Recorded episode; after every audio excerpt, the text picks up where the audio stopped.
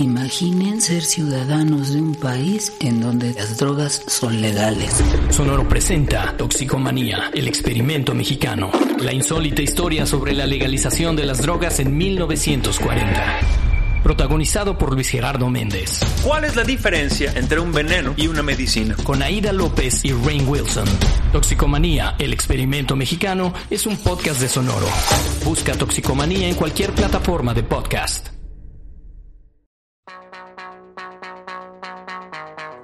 Esto es Temático, un podcast semanal con recomendaciones musicales a partir de un tema random. Aquí se encontrarán con la discusión más clavada y el análisis menos experto de cuatro tipos que creen que saben de lo que hablan. Y que además les van a hablar de sus canciones favoritas como si fueran lo mejor del mundo. Pero eso sí, después de escucharnos, la música no les volverá a sonar igual. Esto es Temático, comenzamos. ¡Bienvenidos a Temático! Una vez Como más. cabezoncito de auto. Bienvenidos a Temático, una vez más, una semana más, de nuevo en un miércoles, no exactamente a las 10, pero pasadas las 10 de la noche, volvemos a transmitir en vivo en nuestro horario habitual. Queridos podescuchas, en donde grabamos este bonito podcast, broadcast, Spacecast, Spacecast. que se graba semana con semana y que pueden encontrar en cualquiera de sus plataformas favoritas de podcast, porque ahí estamos, ahí donde estén ustedes, ahí estamos con, con ustedes. Y en especial, si nos escuchan en Apple Podcast, ya saben, por favor, regálenos un bonito comentario, aunque no nos escuchen ahí, porque eso nos ayuda a que otra gente sí nos escuche, o también nos ayuda a llegarle a la gente a la que quieren que les caigamos mal. Como sea, nos ayuda. Y comenzamos. Y les conviene. Y les conviene, amigos. Y también dónenos en nuestro Patreon. Pronto vamos a meter fotos de patas. Este, si no funciona el Patreon, abrimos nuestro OnlyFans. Pero bueno, todavía le estamos apostando al Patreon. Y, y, y- y ahora que pase la pandemia, les invitamos la barbacoa, en los tacos de, de Tacubaya. Este, A los tacos de Tacubaya. les podemos mandar un bonito mensaje a sus, a sus novios y novias que las, que las dejen y los dejen. Con las me perdonas. Con las me perdonas. Y saludos y más premios y recompensas, todo porque los queremos muchísimo. Oye, sí es cierto. Fíjate que yo, yo sí, yo sí le ando, yo sí ando pichando unas, unas este, gorditas de miscuac, ¿eh? Ay, no está probado. Su- ¿Sí subo la apuesta. Subo la apuesta. Las aztecas. ¿Sí están chidas? Sí, están chidas. Eh, oigan, justo en este episodio, ya a partir de este episodio estamos corriendo un, un anuncio antes del, del programa. que vamos a tener un anuncio patrocinado. Eh, vamos a tener va- vamos a tener un programa patrocinado por alguien que no es de mi familia. Uh, ¿Qué es Mike? Que no es de nadie de nuestras familias. Este, el próximo episodio y pues ya a partir de este ya aparece el anuncio ahí, chéquenlo. Mi mamá cree que podcast. soy chévere. Anunciamos nuestras intenciones de vendernos al mejor postor. No tiene nada que ver con la temporada electoral. Partidos políticos denos dinero. Compren, compren. Sí, lo, sí lo pensé, ¿eh? fíjate que deberíamos de hacerles otro de partidos políticos. Eh, bueno, no. De A eh, pinche, pinche gobierno opresor, pero le tiramos a quien quieran. Ustedes nada más nos dan lana. Y nos dicen a qué color le tiramos. Y ya. Este, Sí, no es cierto, Ine, no es cierto. Sí, es cierto, Ine. No, espera, no. Eh, mira, sí podemos alcanzar una Es broma, pero si quieres no es broma. Igual Sí, y uno de sí nosotros es le legal, viene de es broma. plurinominal. Ajá. Oye, por cierto, esta vez sí fue matemático y ahora sí no lo dije. Ah, pues sí, pues justo empezamos con este bonito episodio. Ah, sí, cierto, que eso, es- que a eso venimos. A eso Ah, veníamos. El matemático. Bienvenidos a Matemático. Bienvenidos a Matemático, el episodio de temático donde vamos a hablar de rolas no de números. De cosas que no sabemos, Sí efectivamente. sabemos. Disculpen todas las imprecisiones que verán en- que escucharán en este podcast. Procuraremos que sean en algún número primo o de la escala de Fibonacci o el producto de alguna raíz cuadrada interesante. Yo no me sé la tabla del 6. En este, en este, en este, en este programa es el único vato que medio sabe de lo que está hablando. Ujú. Matita. Ay, Matita. yo soy el menos. Matita es el menos. Ciencias sociales. Ay, muchachos, bueno, entonces, ¿quién arranca? Matita. Pues yo. Matita. ¿Cómo la ves? Experto en números. ¿Sabes contar? Pues órale a la verga. Matita es nuestro, nuestro experto porque siempre podemos contar con él. Oh. Ja, ja, ja. Pues, eh, Como diría Cosmo de los Padrinos Mágicos que dice que 2 más 2 es igual a PES, pues hay veces en las que las cuentas nomás no salen. hay-. Tardé mucho en entender ese chiste de por Sí, qué era está PES. bien bueno. Ay, pero ya cuando lo entendí está bien bueno. Bueno, eh, hay otras personas que dicen que pues, no te salen las cuentas y siempre que sumas 2 más 2 te da 5. Y pues justo vámonos con esa canción de Radiohead, 2 más 2 igual a 5, que fue el último sencillo del Hail to the Thief de Radiohead. Y la canción con la que abre el disco, que eh, no es este el mejor disco de Radiohead, siendo honesto, no es el mejor eh, trabajo que nos han dejado el Hail to the Thief, pero yo le tengo mucho cariño a este disco porque salió justo cuando le acababa de entrar a la banda, cuando los acababa de conocer. Era muy joven cuando salieron eh, los discos anteriores como el Key Day o el Amnesia, que ya no se digan más para atrás como el, el Cámara Compu y otros. Eh, entonces, eh, este como salió justo cuando estaba entrándole a la banda, cuando lo estaba conociendo, pues eh, me dejé ir con todo con este disco, ¿no? Dije, ay, qué padre, un nuevo disco de Radiohead y órale. Eh, como les decía, 2 más 2 igual a 5 es esta rola que abre el, el disco y siempre me troleaba cuando se ponía ya en Discman posteriormente reproductores MP3 porque empieza como si estuvieran conectando una guitarra a un instrumento, a un amplificador. De hecho, por eso es el track número uno de este disco, porque empieza con unos... Se escucha muy bajito, pero escuchan ahí unos diálogos entre eh, Tom York y el guitarrista, me parece, de que, ah, sí, ya vamos a empezar a grabar, órale, pues dale, ¿no?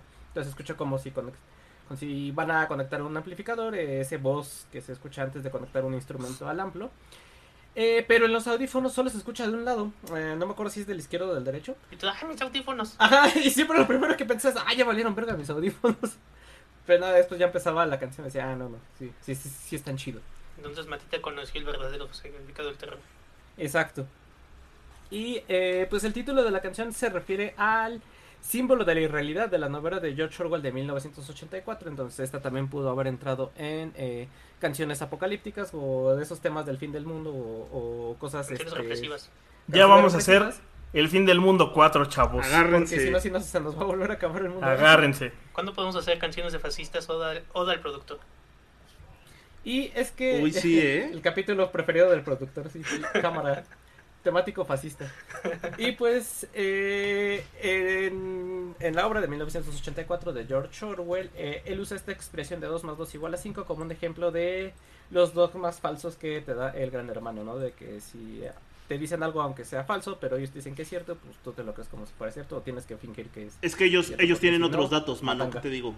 Exacto, el, reino de los otros ratos. Eh, y así como, eh, ya dejando a un lado el eh, tema de, la canción tal cual, eh, yo sé que en este podcast somos entusiastas de la música y nos fascina mucho, por eso estamos teniendo este programa desde hace como más 5 o 6 años, ya ni la verdad recuerdo cuánto.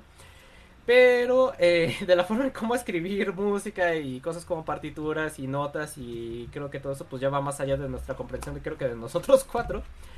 Digo, creo que... No, aunque no, tengamos- no. eh, el Moiglo se avienta sus comentarios bien acá, que es así como de... Sí. Esta canción fue construida en una tonalidad de do menor, llegando a una contraposición. A, a lo que Y todo de... es- Ah, será. Ajá. Aira. a lo No que lo voy es que pues, creo que hablo por todos y al menos yo sí tengo nada más puro conocimiento básico, o sea, y lo poco que aprendí la verdad es que ya se me olvidó.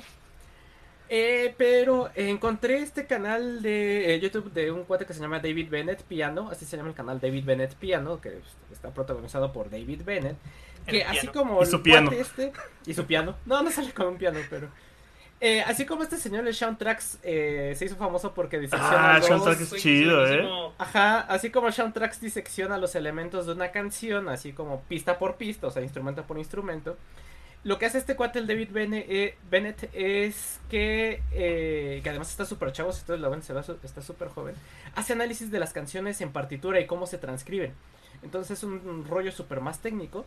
Y eh, justo estaba viendo el primer video que donde lo conocí, porque me lo sugirió YouTube probablemente, menciona esta canción de Radiohead de 2 más 2 igual a 5 para ej- ejemplificar el tiempo de 7 cuartos.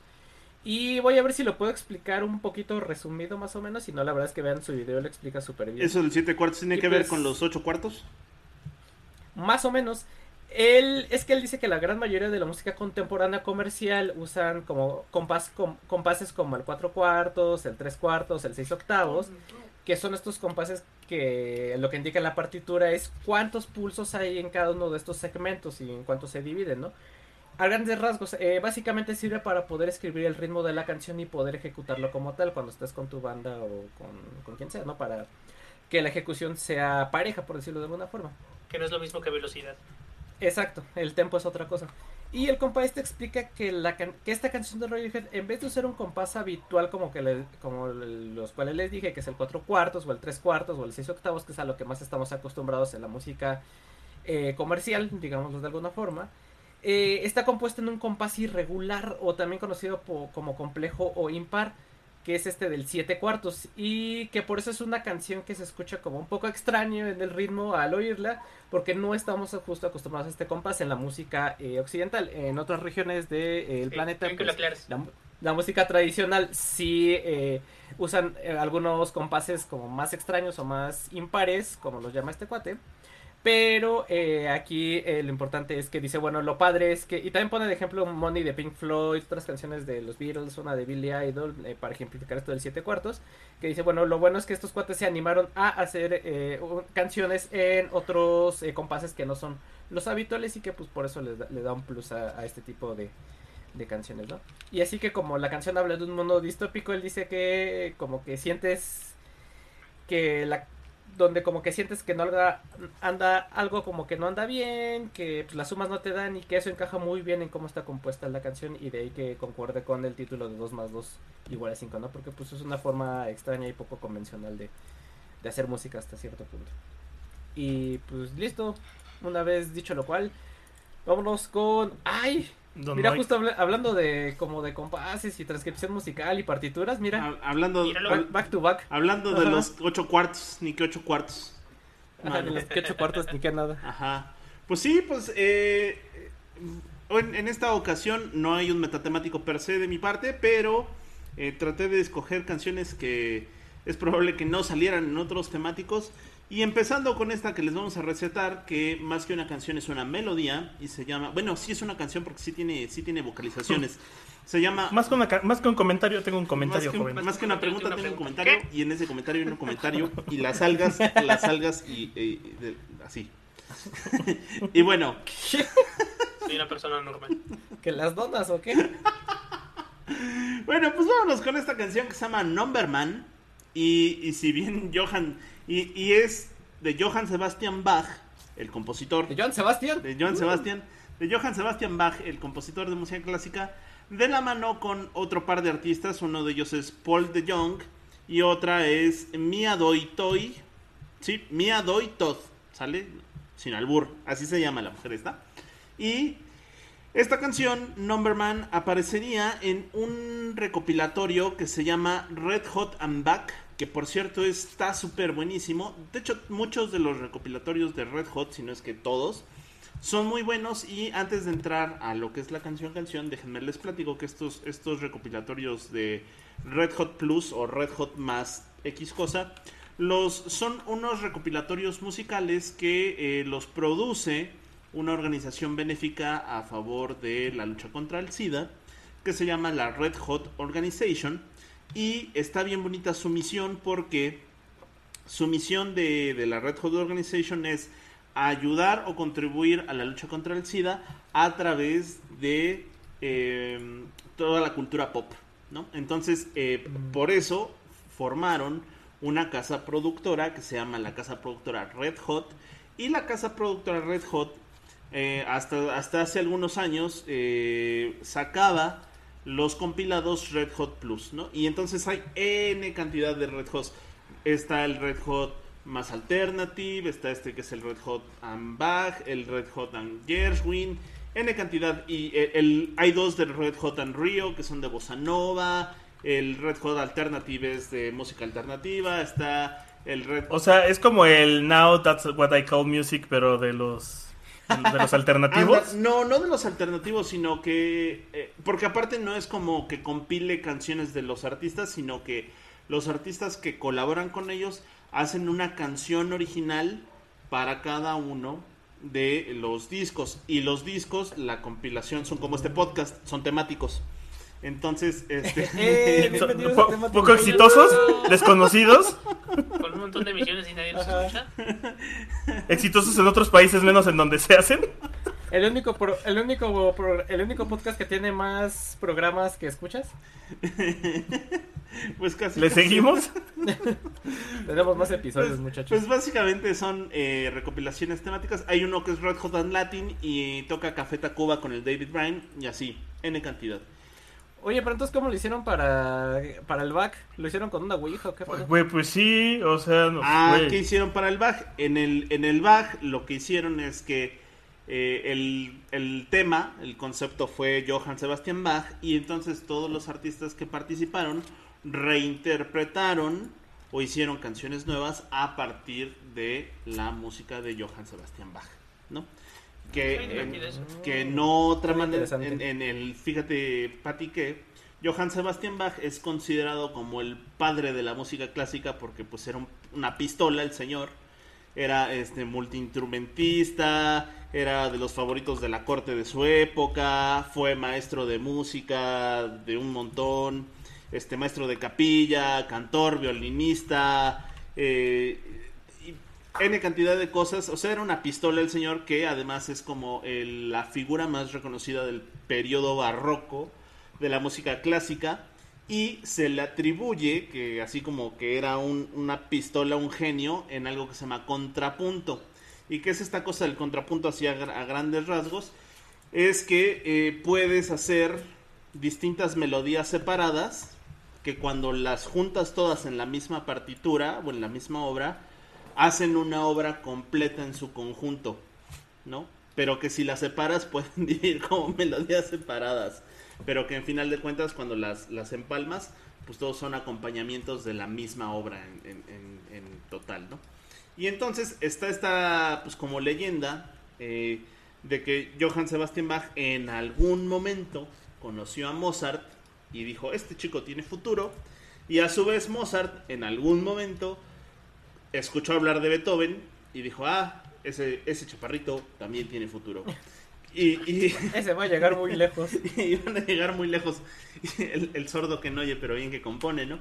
Y entonces eh, pues, son las tres figuras o las tres grandes figuras de la música clásica, que es Bach, Mozart y Beethoven. Y bueno, les digo, de estas compilaciones, la compilación Red Hot and Bach salió allá del 2014 y de esa misma compilación saco esta canción que se llama Numberman y se llama Numberman porque bueno como ustedes saben para hacer toda esta cuestión de los ritmos y los tempos y, y to- todo lo que pues, tiene que ver con la música clásica o la música culta y, y las partituras y todo pues tiene que ver con mucho contar. La música es mucho de contar y contar y contar y contar. Y este hombre, Johann Sebastian Bach, era tan bueno matemáticamente haciendo música que le decían o le apodaban el, el Numberman, ¿no? Y de ahí la canción que le. el título, el nombre que le da el título a esta canción. Y bueno, la canción básicamente la trabajan este cuate que se llama Paul de Jong, que fue eh, DJ, chelista, compositor, eh, productor de música electrónica y también artista y escritor, junto con la vocalista Mia Doi Todd, que es una cantante pues estadounidense y que ha tenido ondas como del tipo folk y que se unieron para colaborar en esta eh, pues, compilación de Red Hot and Bach y está bastante chida. Yo creo que todas están muy chidas las canciones que salen ahí, pero yo creo que esta es la más chida, o en lo particular creo que es la que me gusta más. Y pues ya, del 2014, del disco Red Hot and Bach, está Johann Sebastian Bach con Mia Doi Todd y Paul de Jong con Numberman. Y con esto pasamos con el señor Poi, El Hola. Bienvenidos a Nerdomático. nerdomático. poi. El poi que no se ve. Se ve negro. Qué miedo. Es que soy Darks. Tú no puedes ser Darks. No, mira. Eh, pues sí, vamos ahora con música de nerdos. Nerdos matemáticos, nerdos videojugadores y su unión. Si esto fuera un diagrama de, de Ben, de este artista entraría completamente. Estamos hablando de Jonathan Coulton, que tal vez no, no lo reconozcan por nombre muchos. Nació en 1970, le dicen Yoko. Pero si jugaron Portal 1, Portal 2 o Left 4 Dead, Ah, claro. lo han escuchado. Sí, porque sí. es el compositor de Still Alive y Want You Gone. Qué rolones. Sí, ambas. Still Alive está bien bonita. Es una de las Ajá. canciones que más me gusta. Y pues nada, es un nerdazo que se tituló The Yale. Así casual. Hace folk rock, igual eso te gusta, Víctor, con elementos de pop indie rock. ¿Por qué vamos a hablar de él? No solo porque sale en. No solo porque hizo Still Alive, que es una canción bien bonita de un videojuego con corte científico, o Want You Gone, que es la continuación, sino porque hizo una canción que se llama El conjunto de Mandelbrot. ¿Y qué es el conjunto de Mandelbrot? No tengo idea. Pero es un fractal. no, no, no, es este un número, un conjunto de números este, fractales. Se conoce así en honor al matemático Benoit, Benoit, ¿cómo se, cómo se pronunciaría? Benoit Mandelbrot. Benoit. Benoit. No sé, es que es polaco. Ah, entonces no sé.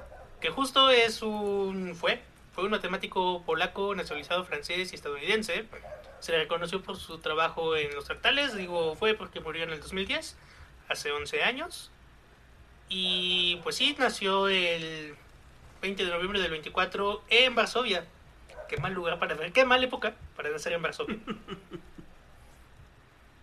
oh sí sí. y pues obviamente sucedió lo que sucedió. Terminó en Estados Unidos gracias a eso, de cierta manera. Y pues justo hizo varios estudios de, de fractales. Un fractal es, es un objeto geométrico cuya estructura básica fragmentada o aparentemente irregular se repite a diferentes escalas.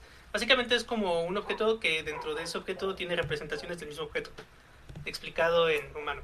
Y no sé si ¿Se acuerdan por ahí de los 2002, 2003?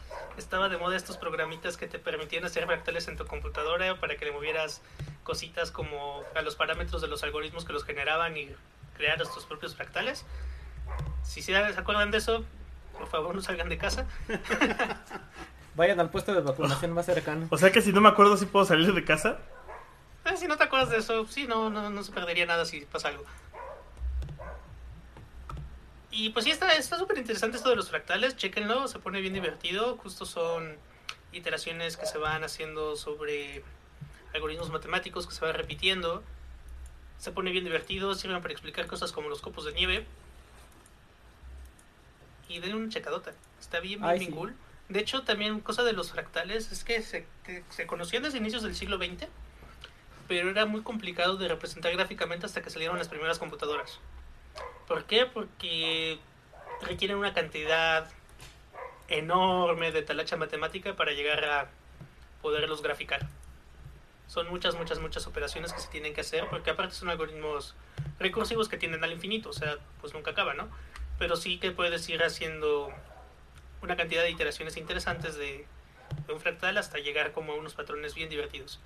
Chequenlo en Wikipedia, se pone trippy la cosa, se pone bien bonita.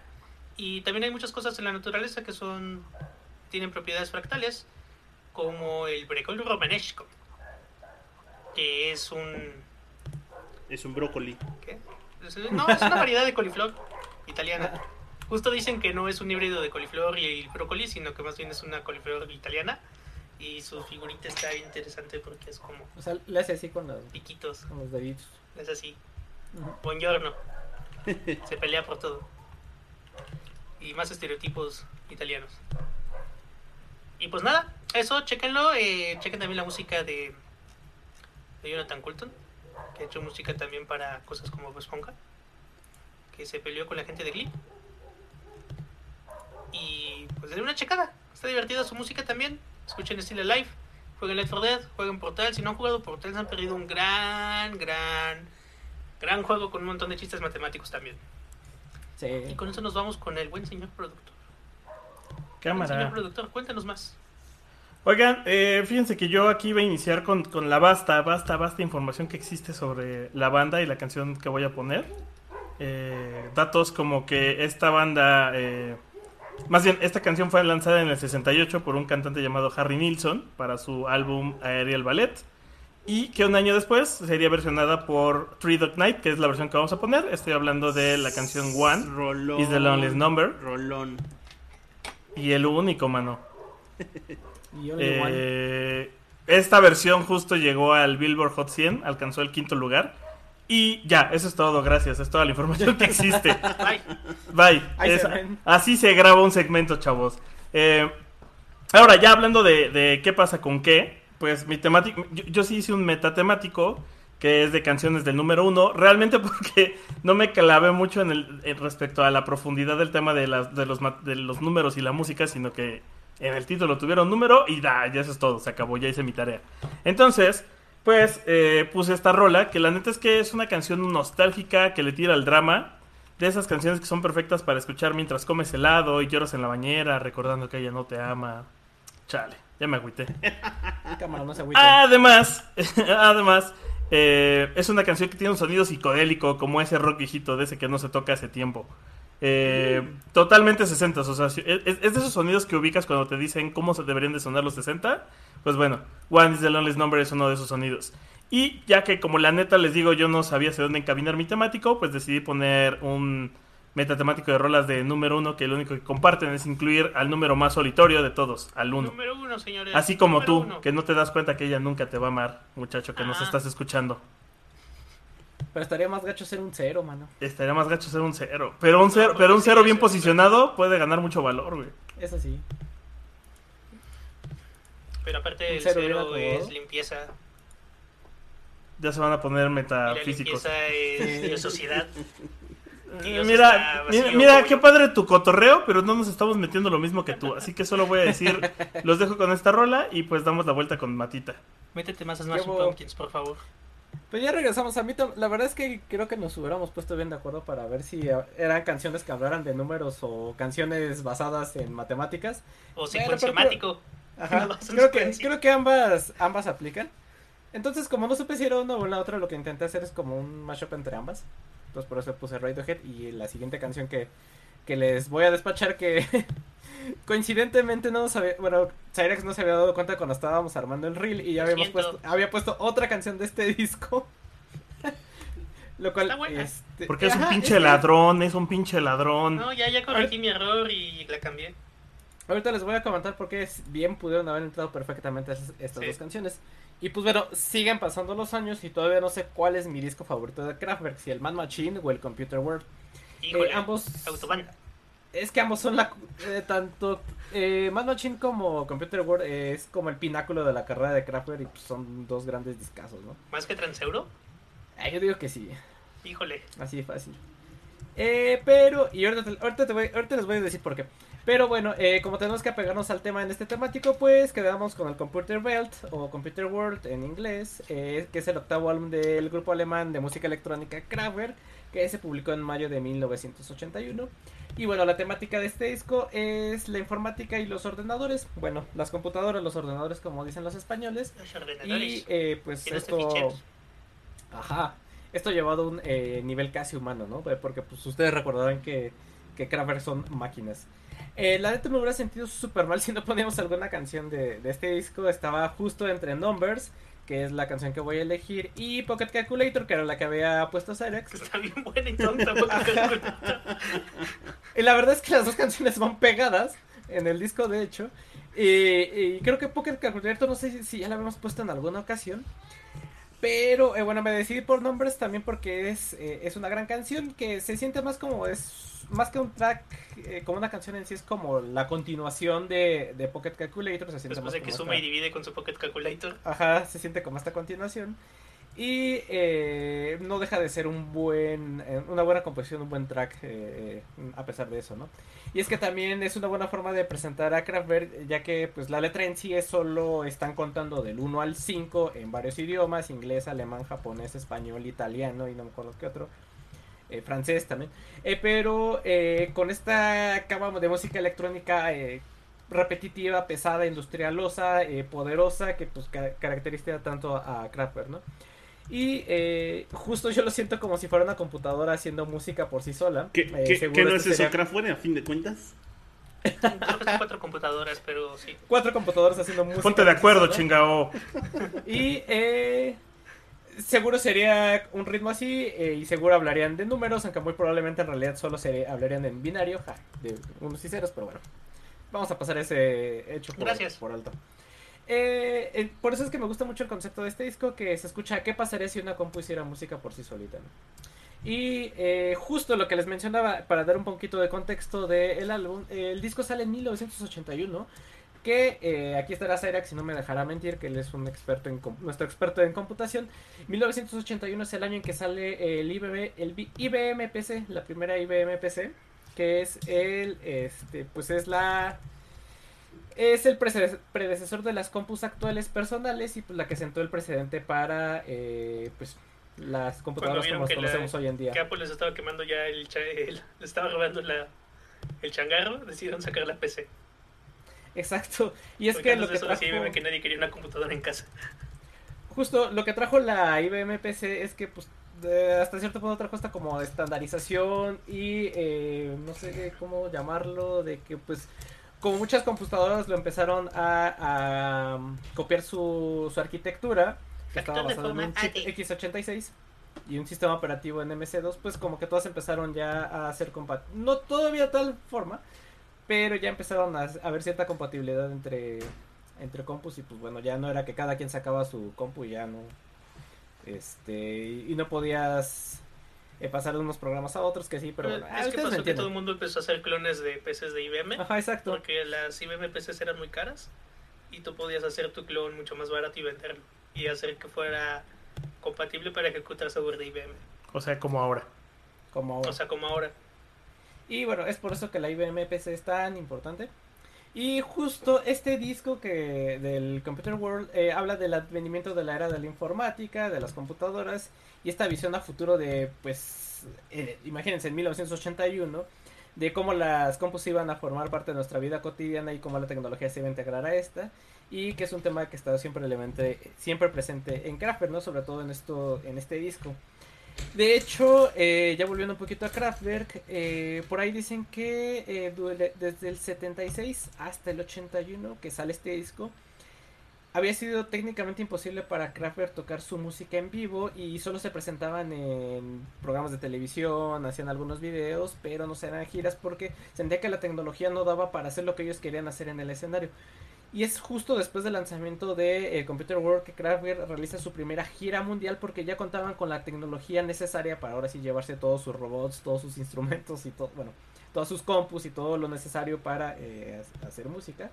Y es por eso que considero que esto es como el punto eh, cumbre de la carrera de, de, de Kraftwerk. De hecho, eh, y una cosa también muy curiosa que lo liga a la tecnología, algunas de las voces electrónicas que se escuchan en el disco, sobre todo en la canción de Pocket Calculator y creo que también en esta, fueron creadas con este, con el eh, juguete lingüístico de Texas Instruments, que es el Speak and Spell, que ustedes le eh, picaban ahí unas eh, letritas y les las palabras. todo. Ajá, que para algunos es como de las primeras los, es el tataratatarabuelo de Siri, por ejemplo, por decirlo de alguna forma. Y, eh, pues bueno, ¿qué más podemos decir? Eh, pues chútense el Computer World de Kraftwerk, es un gran, gran, gran disco. Es, es. Es un discazo, eh, la, la- sobre todo la calidad del sonido, eh, escucha mu- se nota mucho la creatividad que ya traían en esta para este disco, de, ya empezaron a hacer discos conceptuales pues más clavados, eh, letras visionarias, bueno que no son tan visionarias hasta cierto punto porque pues en algunas cosas repiten eh, estribillos, pero bueno lo que les comentaba, ¿no? Este eh, tema de decir, bueno pues la computadora va a formar gran parte de nuestra vida en un futuro, pues vamos a hacer un disco sobre ello, ¿no? Y eh, como les digo, ustedes decidan, Man Machine, eh, eh, Computer World o eh, Autobahn, como también dice Alex, Transiro Express. Bueno, escojan su disco favorito. Escúchanlos todos. No, no hay pierde. Ajá. Y listo, una vez dicho lo cual, vámonos. ¡Ay! A la Con la escuela. canción con la que se murieron los dinosaurios. Sí. Y este. Están justo entrando en Japón a la escuela. Se va a meter el audio. Mi paperback. Pero bueno. Bueno, pues ahí está. Hablando, hablando de contar campanadas y demás. Tú dale. Vámonos. Oye, si le cambiamos las campanas a tu reloj para que suene así. Pues vámonos directamente al conteo final. Así es. Este, aquí, es, aquí, ¿por qué no me puse de acuerdo? Esto hubiera venido bien con el kazoo del país. El, esto hubiera quedado. Porque los hubiera corrido de la llamada. ¿A qué te engaño? Sí, pues sí. Bueno, pues vámonos con The Final Countdown, que si bien habla de números, porque pues es el conteo final, el conteo regresivo. Y es eh, hoy a la distancia, pues ya es una canción One Hit Wonder de esa banda de hard rock Europe, que en su momento en los 80s, pues Europe sí tenía otros éxitos más que The Final Countdown, pero hoy a la distancia les digo 35, 36 años después, pues ya solo les conocen este éxito, ¿no? Ya las generaciones nuevas no conocen este es rolón, otras ¿no? canciones de Europe más que esta. Que sí, es un rolón y que tiene la fama, no sé si buena, no sé si mala, de que cuando la escuchas se te queda pegada por el riff, el riff principal que empieza con ese tecladillo y termina explotando en, en guitarras ochenterísimas, ¿no? Yo lo, yo lo tenía de ringtone en un Nokia. Yeah. Estaba en internet Nokia. cómo programarlos con los Nokia. Y me podías poner tiri, Tú también eres población de riesgo, ¿eh? Sí, programaba mis ringtone, chavo, en el celular. En uno de esos Nokia que eran indestructibles, por cierto. Ajá. Y bueno, Europe es, eh, a pesar de lo que mucha gente cree, es, es una agrupación sueca de hard rock, no es estadounidense como mucha gente cree. Y The Final Countdown tiene una canción, no, tiene una canción, tiene una historia bastante interesante porque resulta que el vocalista de Europe, Joey Tempest, estaba un día platicando con el, bajista John Leven y estaban jugando con el sintetizador, ¿no? Estaban así echando desmadre. Y lo que quería sacar Joey Tempest en el sintetizador era una versión de Space Oddity de David Bowie. Como, Ah, como no le quedaba, se pusieron a echar desmadre con el sintetizador y quedó el... O sea que me, que me estás diciendo que esta canción es el resultado de dibujar de memoria Space Oddity. Ajá. Así mero. Al menos sigue hablando del espacio y de astronautas. Y entonces, es- Tiene sentido. entonces estaban echando desmadre, no quedó el cover, pero dijo, bueno, ese, ese riffcito está chido y si lo hacemos rola, y de ahí quedó este The Final Countdown al que al final de cuentas le terminaron, valga la redundancia, le terminaron poniendo la letra y, y todo ya, ya salió. Por si se lo llegaron a preguntar, el famoso sintetizador es un Yamaha KX76, pero no solo eso, eh, habían tres sintetizadores o cuatro por ahí. Se usó el Yamaha KX76, un Roland JX8P, un PPG Wave, un Yamaha DX7 y otro Ronald Juno 60. Son cinco, cinco sintetizadores distintos para construir la misma, la misma canción.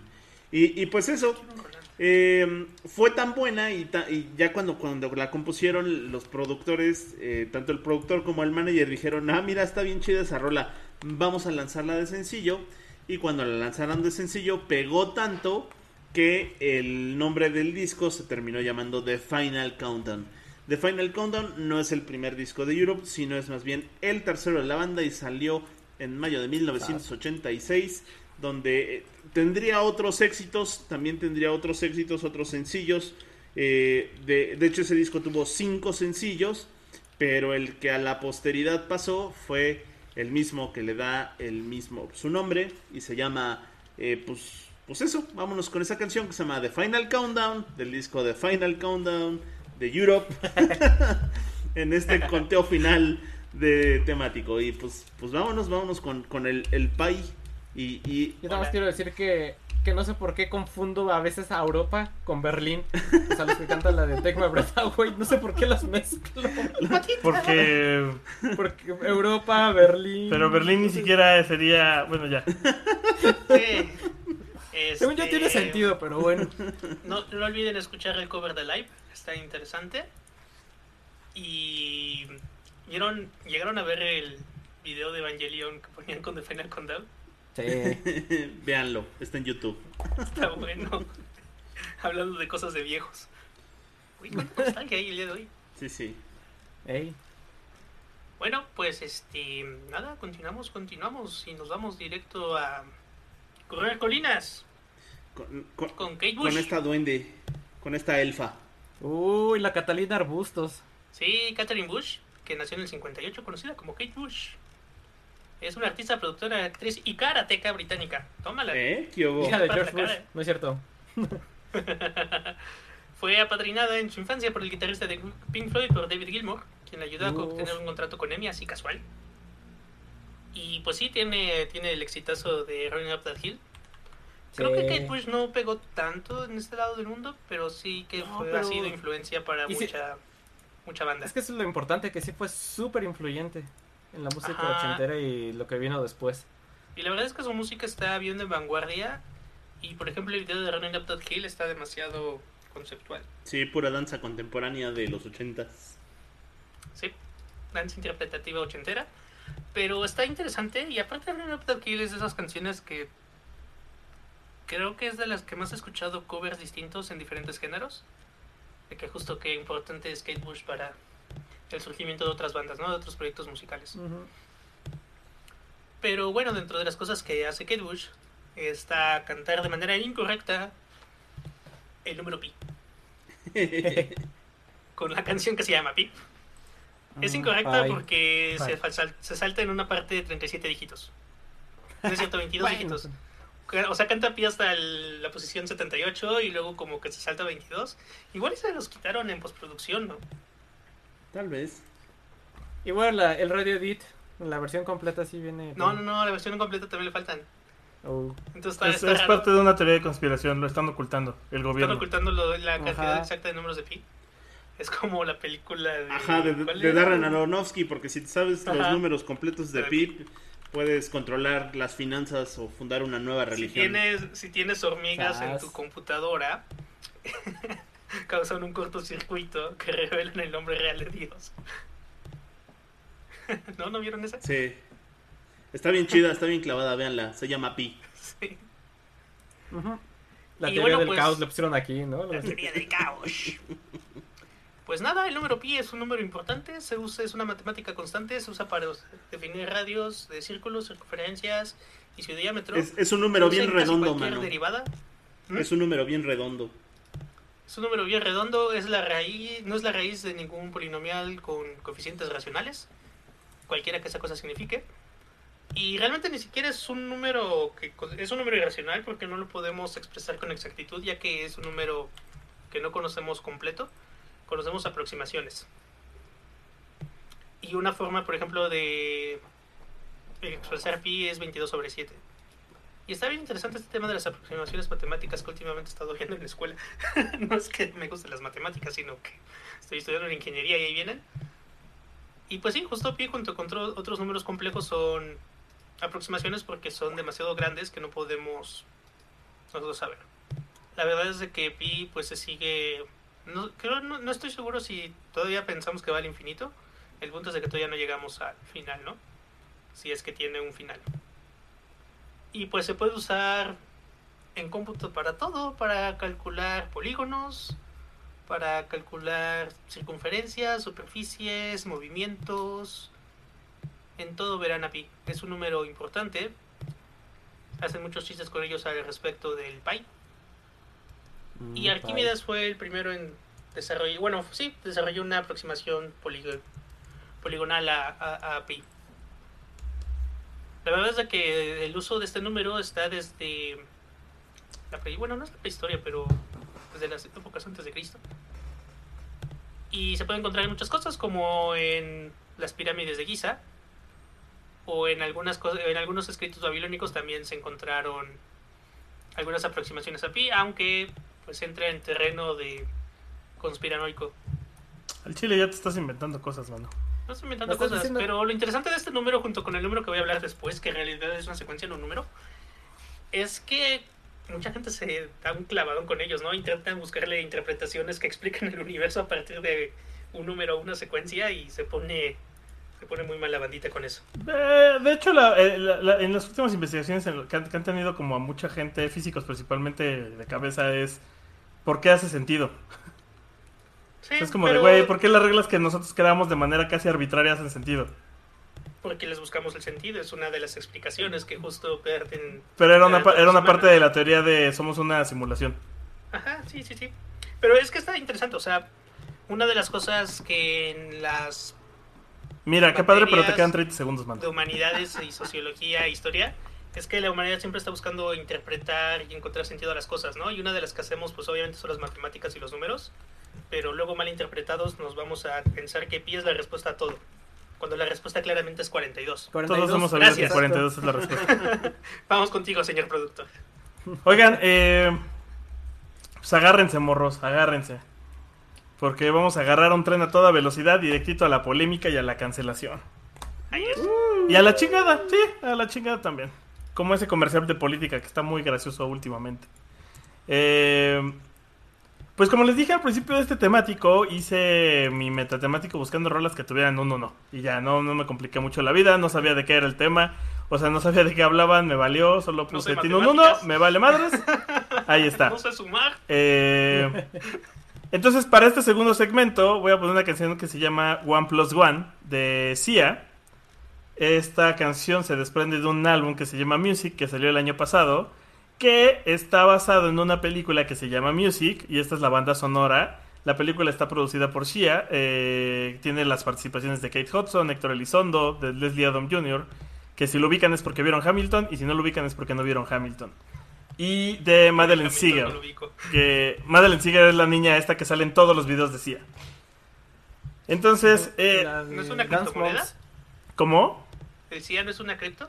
Sia es la actriz, Sia es la cantante, güey. Madeleine Sí, sí, Ziegler, que se llama Ma- Sia. Madeleine Ziegler es la chava de la que estaba hablando. Pon atención, carajo. No, no, no, pero que hay una criptomoneda que se llama CIA, por eso pregunto si no es Sí, la- sí, pero es- pon atención porque ya no estábamos hablando de eso, maldita sea. El caso es que, bueno, se, se estrenó esta, esta, este video, esta película, y esta película habla de una niña que está dentro del espectro autista y que su hermana ahora debe hacerse cargo de ella porque la mamá muere.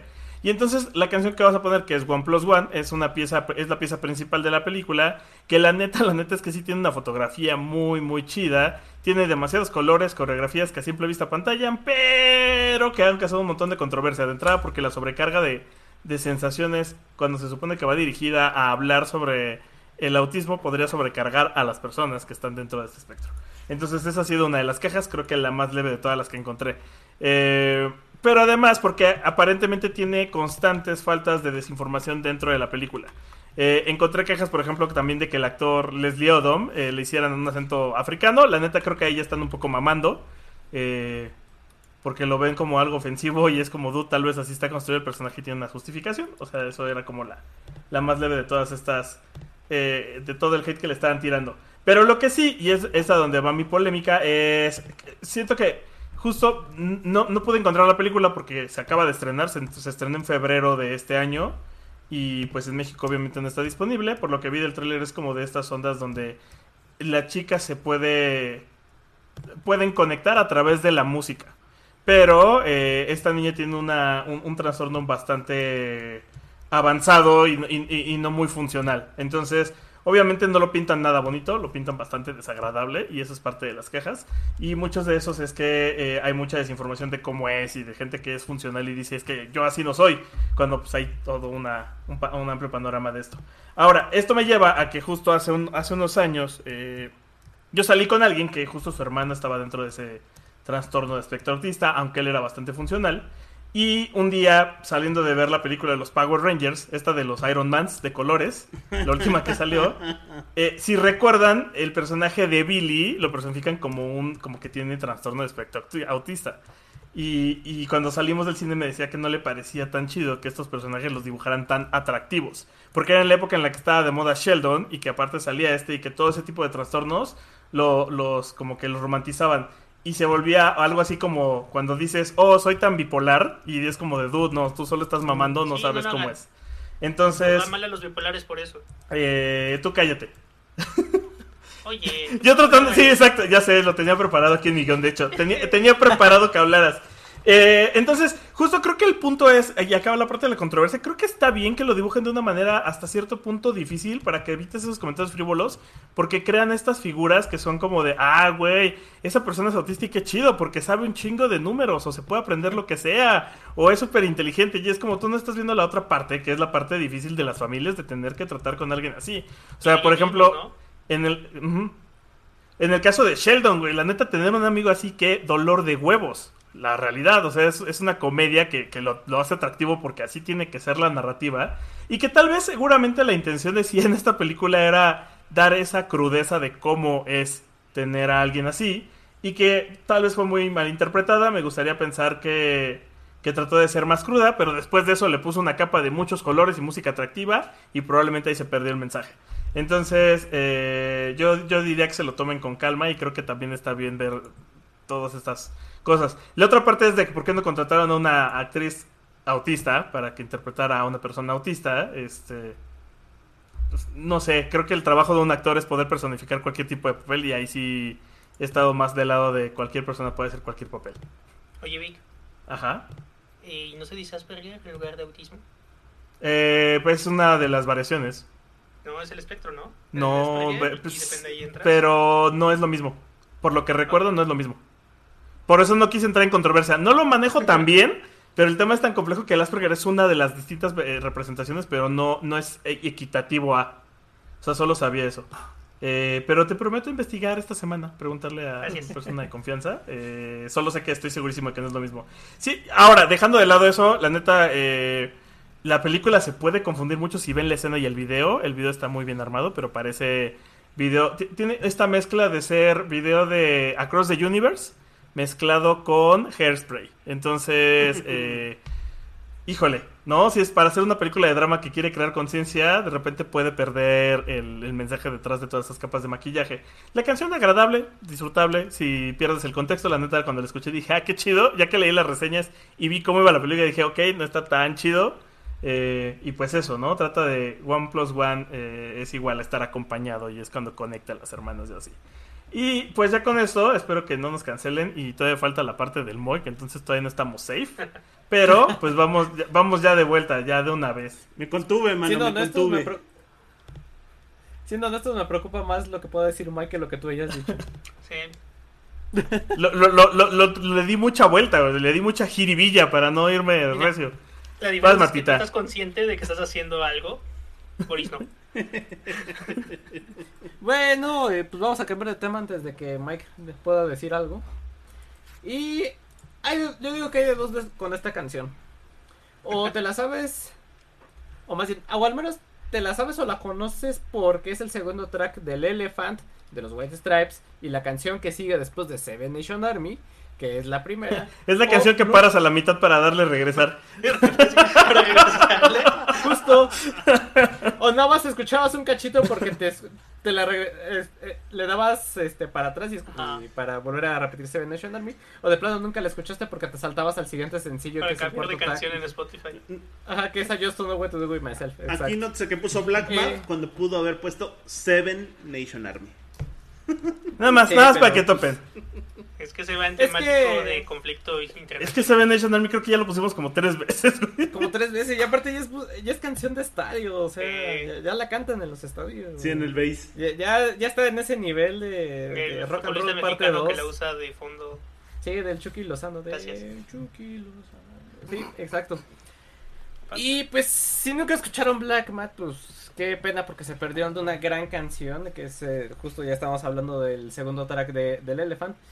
Eh, que a pesar de que pues no fue sencillo, eh, yo siento que refleja muy bien el estilo de la banda, sobre todo porque es como una reminiscencia de sus primeros discos, que con este estilo crudo, minimalista, eh, rockerón, pero con un toquecito de country que siempre los ha caracterizado, ¿no? Eh, respecto al tema de la canción, el guapo y sensual Jack White dijo en una entrevista que la canción hablaba de cuando él, en una ocasión le regresó los libros de matemáticas a su profesor de, eh, de matemáticas de la prepa y le dijo, eh, pues me rehuso a seguir aprendiendo de usted, ¿no? Y arréglaselas como pueda. Y justo de eso va la canción, ¿no? Estamos hablando de números, de matemáticas y todo lo que ustedes Yo quieran. no voy a necesitar sumar en mi carrera. Pero de, hecho- de hecho, de eso habla la canción, ¿no? De ese Matemáticas, por eso me voy a dedicar a ser músico. Oh, espera, millonario. De ese sentimiento que. Pero aparte- que pero nos aparte ha Jack White sí a te- alguna vez. Pero Jack White sí te Ajá. transmite esa vibra de leer un libro nunca en mi miserable vida, señor. ¿Cómo se atreve? Eso hasta que lo ves armar una guitarra eléctrica con tres cosas. Pero no Ajá, necesita sí. leer un libro para eso, güey. No, No sé, no, bien, no, te quedas así de, incluso, incluso en el documental lo dice, tocar la guitarra es puro sentimiento. Y por eso arma la Güey, guitarra es como, es como Ah, Hillbilly que, o sea, güey, los Hillbilly saben desarmar granadas. Ok. no voy a discutir con eso. Puedo improvisar una guitarra eléctrica con una cuerda, una ardilla Y una guitarra eléctrica. Y, Con esta toqué. eh, pues sí, lo que les comentaba, yo, yo creo que a todos nos ha pasado alguna vez cuando estás eh, en clases o estás viendo temas como de cálculo, trigonometría, álgebra, geometría y demás por el estilo, que de repente piensas, ah, pues, ¿cuándo chingados voy a aplicar esto en la vida? ¿no? Sí pasa. Un día más sin aplicar el trinomio cuadrado eso. perfecto. Sí. Perfecto, exacto, la, la fórmula de ustedes. chicharronero.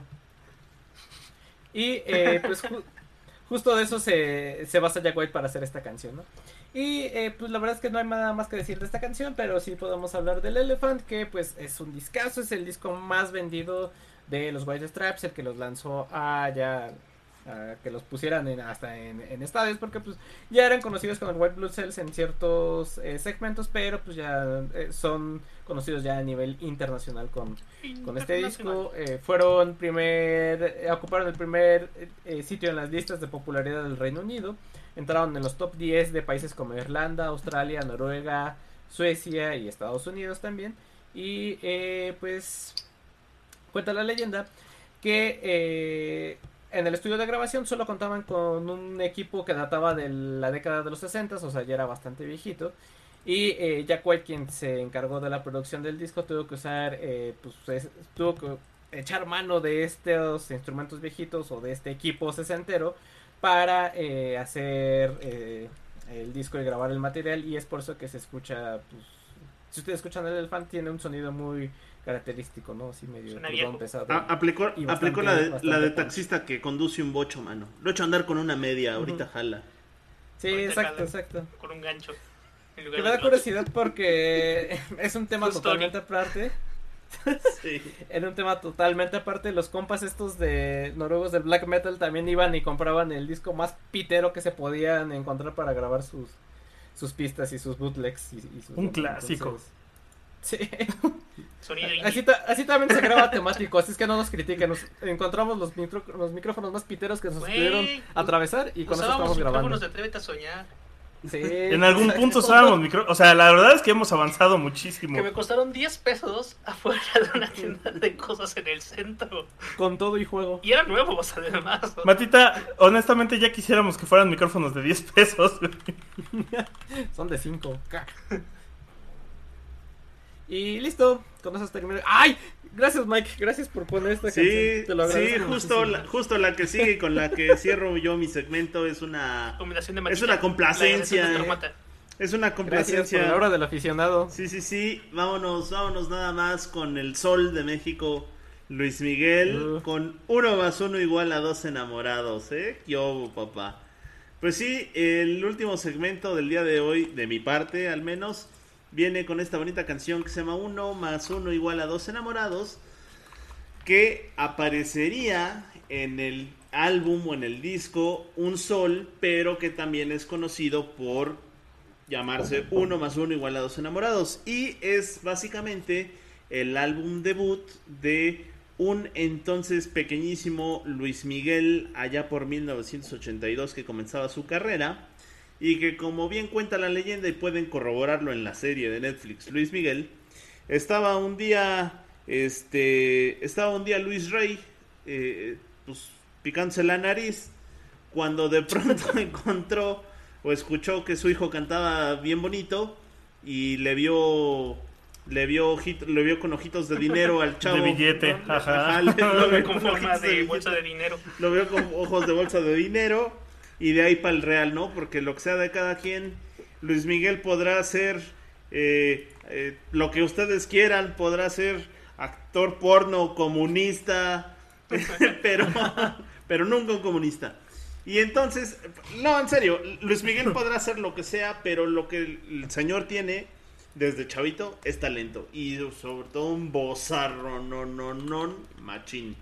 Y Y un bronceado que te vas para y un bronceado que te vas atrás porque Creo que, lo, creo que lo de la voz ya, no- ya, ya le pasó lo de José José. Ya no la tiene, pero sí la tuvo. Bueno, pero tiene buen bronceado, ¿no? bueno todavía levanta eh el justo hablando del soundtrack el otro día estaba analizando a Luis Miguel en vivo y el video fue de los últimos, ¿eh? Ya, Espera, espera, ya- conspiraciones. ¿Era Luis Miguel? ya no te- ya- Luis Miguel lo mandó, a Luis Miguel lo mandó matar este, Salinas de Gortari, mano. Sí, Porque sabía como sabía demasiado. No, ya no tenía cabello, ¿eh? Se me hace que sí era él. Y, y- y- ¿O no? o no, nunca lo sabremos. Bueno, y entonces, eh, pues, ¿qué pasó? La historia, les digo, ya la conocen la mayoría de personas. Eh, Luis Rey y Luis Miguel eran vecinos de este Andrés García. Andrés García le ve también talento al chavo, lo decide impulsar de buena manera, por eso le dice Luis Miguel padrino a Andrés García. Se los llevan a un cabaret a que debuten.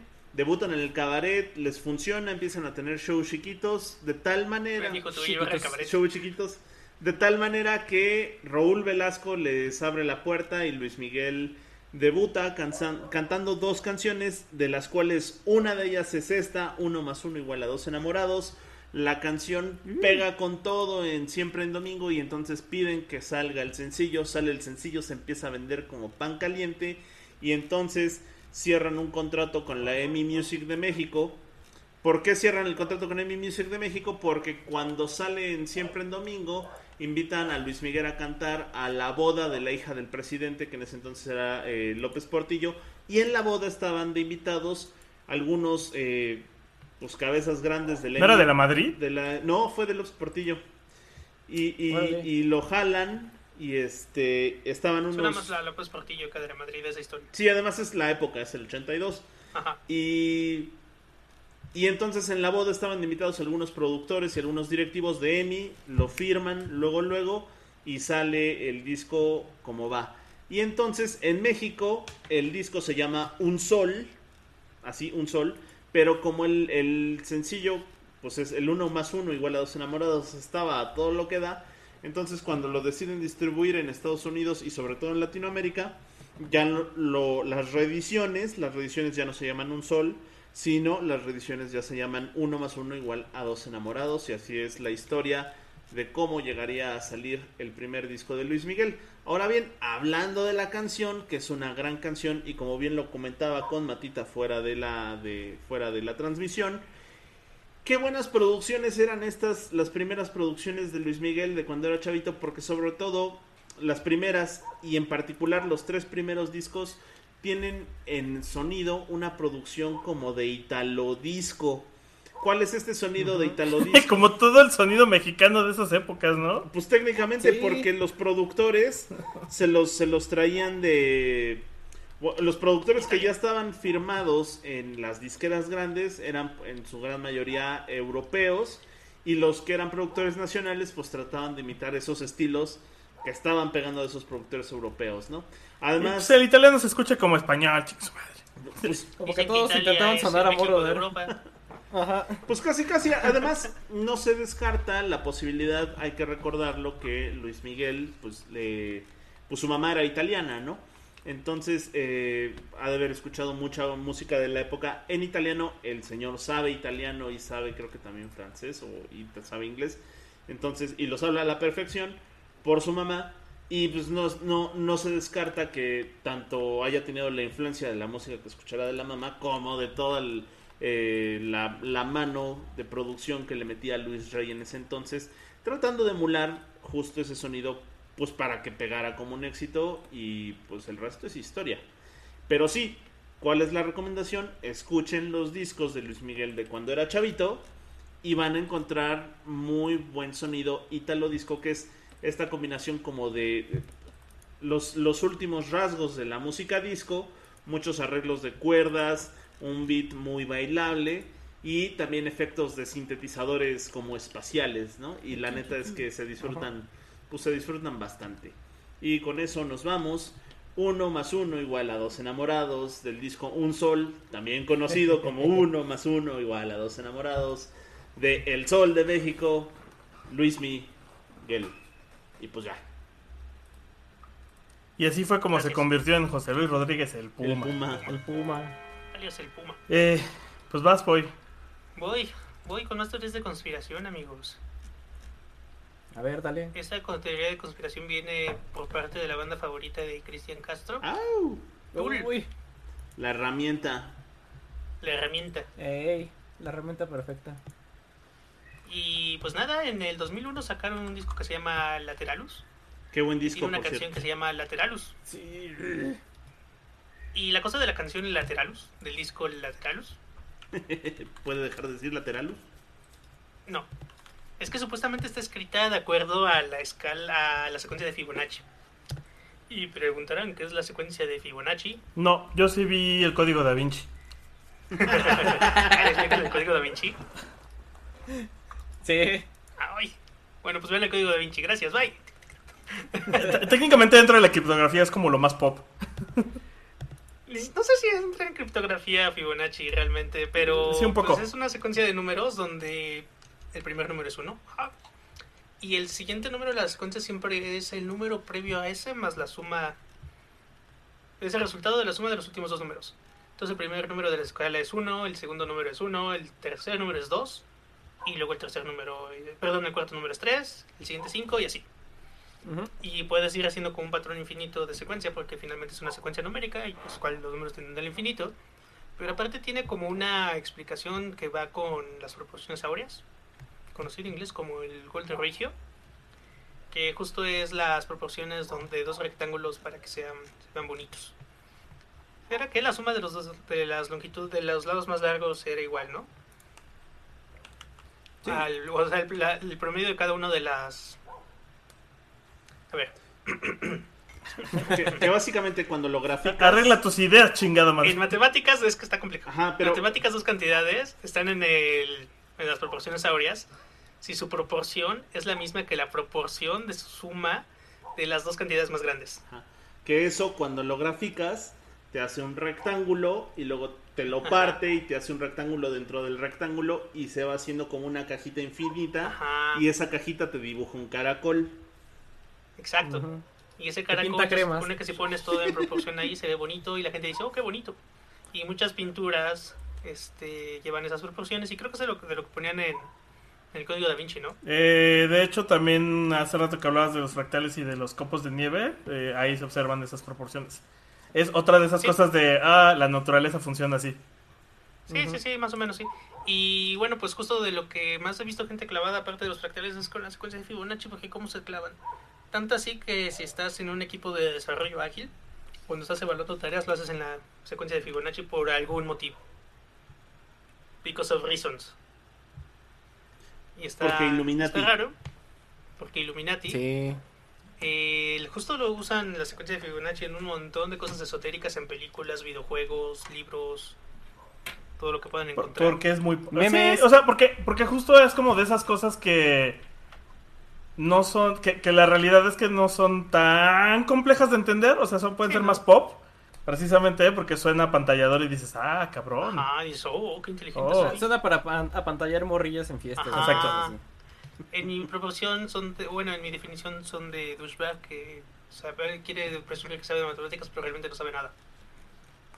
¡Oh, Dios! ¡Me han descubierto! En el próximo hackathon, en el próximo hackathon deberíamos hacer algo con, con código Fibonacci. Ah, deberíamos empezar con... Hicimos un desarrollo a partir de la secuencia de Fibonacci pensando en la composición. Y el disco lateral luz de Tool. Y la canción laterales de Tool, que pues sí, justo fue escrita en secuencia en cuanto a la cantidad de palabras que tienen, en cuanto las, las firmas de tiempo que lleva cada, cada barra de la canción. Y porque la canción se iba a llamar 987 por sus firmas de tiempo, sus compases. Que luego descubrieron que es un número que está dentro de la escala de Fibonacci y eso también fue cool. Pero luego también ahí empieza la teoría de conspiración porque según gente, según fanses, según esto, Tool tiene un álbum secreto que nadie conoce. Vámonos. Que es el. que realmente es el, el Lateralus, pero acomodado en escala de Fibonacci. Y la cosa es que según la, los fans que dicen que este es el álbum secreto que se llama El Santo Regalo de Holy Gift, Ajá. pues es acomodar las canciones y según las canciones se monan una con otra. Entonces cuando una canción termina y la otra continúa, eh, parece que están unidas, cosa que no pasa como en el acomodo original del disco. La verdad es que lo escuché y la única que sí coincide es parábola y parábola, pero hasta en el nombre es como se ve intencionalmente la unión en esas dos canciones, ¿no? Que son el track 6 y 7. Pero no, si lo escuchas completo, sí se oye de corrido, ¿no? Yo me acuerdo. No, no, no, no, porque tiene espacios de silencio. O sea, parábola y parábola sí. Y si escuchas el disco en loop, sí. Pero si lo escuchas de acuerdo a la secuencia que dicen estos cuates, que es con de acuerdo a Fibonacci, no. O sea, sí quedan bien las canciones combinadas. Pero, por ejemplo, varias canciones tienen un segundo de silencio al final y la otra empieza en otra nota o empieza con otro ritmo un poco distinto. Sí quedan armadas bonito, pero no, no tanto como si fuera completamente mágico. O igual es una de esas casualidades, ¿no? Como que si pones de, de of the Moon en cierto momento del Mago de Oz, parece que es la música del Mago de Oz. Pero ya sabes, son cosas que pasan, casualidades. Y pues la banda tampoco ha dicho nada al respecto. O sea, esto es como una teoría de fans, ¿no? Es como que los fans, según descubrieron, después de mucho análisis y de ver que Lateralus, que sí dijeron que tenía que ver con Fibonacci, pues se pusieron a reacomodar el disco y a ver qué le movían. Entonces está, está interesante, ¿no? Que se vayan a, a esas teorías de conspiración. Y pues nada, pues Fibonacci lo pueden encontrar en muchas cosas. Es uno de los métodos que sí, justamente como decía Víctor, se usa para aproximación. La primera vez que aparece sale en las matemáticas indias, en conexión con algo de sánscrito. No se pone interesante. Y la escala de Fibonacci también es uno de los ejemplos que te ponen para cuando empiezas a programar algoritmos. Es de las primeras cosas que te dicen. Haz un programa que te diga el siguiente número en la escala de Fibonacci. O que la vaya reproduciendo. ¿Por qué? Pues porque lleva este compuesto de estar hablando de referencias anteriores en memoria y demás. Y pues eso es uno de esos números. Si se quieren ver un poco más inteligentes que recitando pi hasta 7 o 8 dígitos, pueden recitar algunas de las secuencias de Fibonacci para tratar de verse mamalones. O la tabla del 1, mano, ¿cómo la ves? O la tabla del 1 y decir que por eso les gusta Tool, porque son muy matemáticos. Yo me sé la tabla del 1 hasta el Mira, 100. mi- mano. mira, mano. A ver, resuélveme esto. Si, si yo le pido 50 pesos prestados a Matita y 50 al, al Moik, y me gasto 97 y le regreso un peso a cada uno, ¿dónde está el peso que faltaba? Te lo clavaste. Es de ese, es- eh, o sea, justo, presumir eso es como del mismo nivel que este tipo de acertijos. Sí, sí, sí, sí. Sí, pero es que la cosa es que sí he conocido cinco vatos en la vida que están traumadísimos con Fibonacci y Tool y según son como eminencias. ¿Cinco? Yo he ido a tus fiestas y he visto más, güey. Seguro, seguro. Lo que me han ¿Cómo te convencido de sus fiestas, oye? Y lo peor de ¿Cómo está todo eso? no es por... O sea, no voy a decir que la escuela lo hace todo porque pues no, no estoy de acuerdo. Pero esos cinco cables específicamente son incluso de prepa trunca y demás y es como un...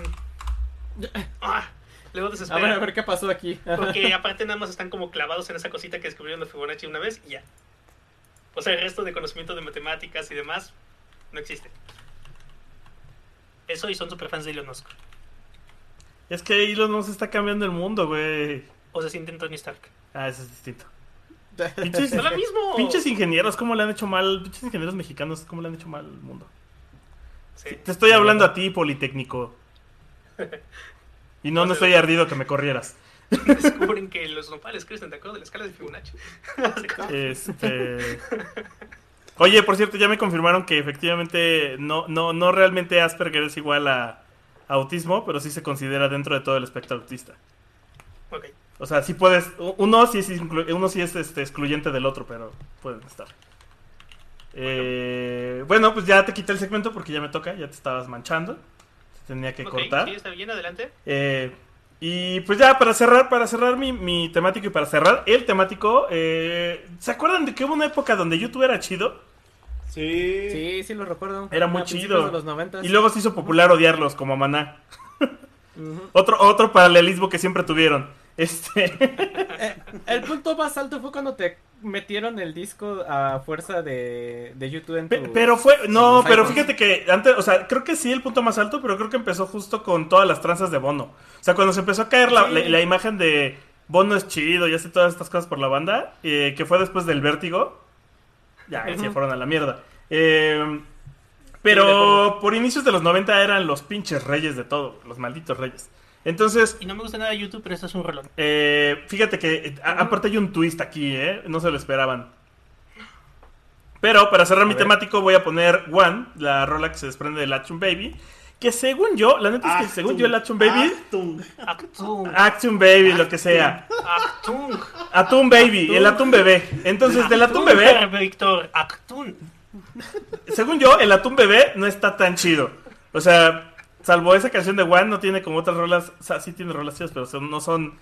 No son así de, güey, no mames, recuerdo tal y tal y tal y tal rola. Según yo, pero creo que también es un tema generacional. La neta es que en mi caso, eh, yo le entré a YouTube con el All That You Can Leave This Behind, que básicamente es cuando empezaron a valer verga. O sea, justo ese fue su último disco chido.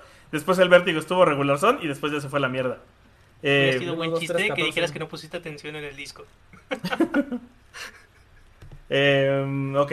Ahora, aquí viene la, tuerca- la vuelta de tuerca. Y la neta es que en el caso de One, tiene una versión de Johnny Cash que la neta no tiene madre y tal. ¿No tiene madre? ¿Qué? Uf, Plot sí. twist, vamos a poner la versión de Johnny Cash Por porque chis su madre. Gracias, Gracias, gracias. Gracias, gracias. Sí, sí, sí, gracias.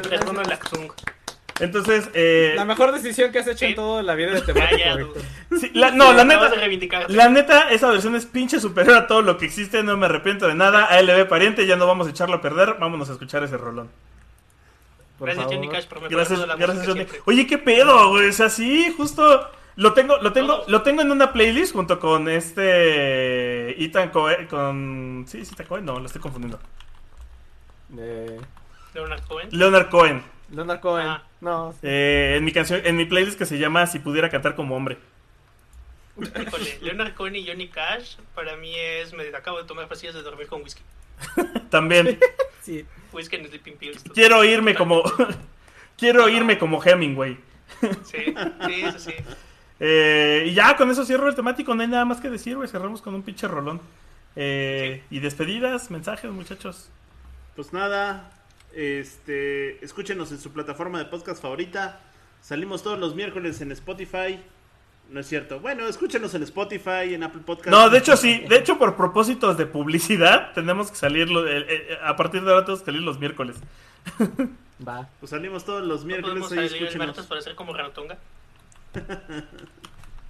Y pues nada, escúchenos, déjenos un comentario, eso nos hace crecer. Los queremos y Escuchen el próximo episodio, escuchen Toxicomanía, ahora sí ya podemos mencionarlo, este, el Por 20 favor. y el próximo episodio está chido. Y de hecho traemos ahí otros episodios que ahorita vamos a platicar que están interesantes. y pues eso. Chi, chi, chi. Y por favor no se quieran sentir Tony Stark si no dominan matemáticas. No lo hagan. Gracias a los que Por se quedaron favor. hasta el final de este podcast, los queremos. Los TQM. Bye. Bye. Bye. Esto es una producción de La Hora Bizarra.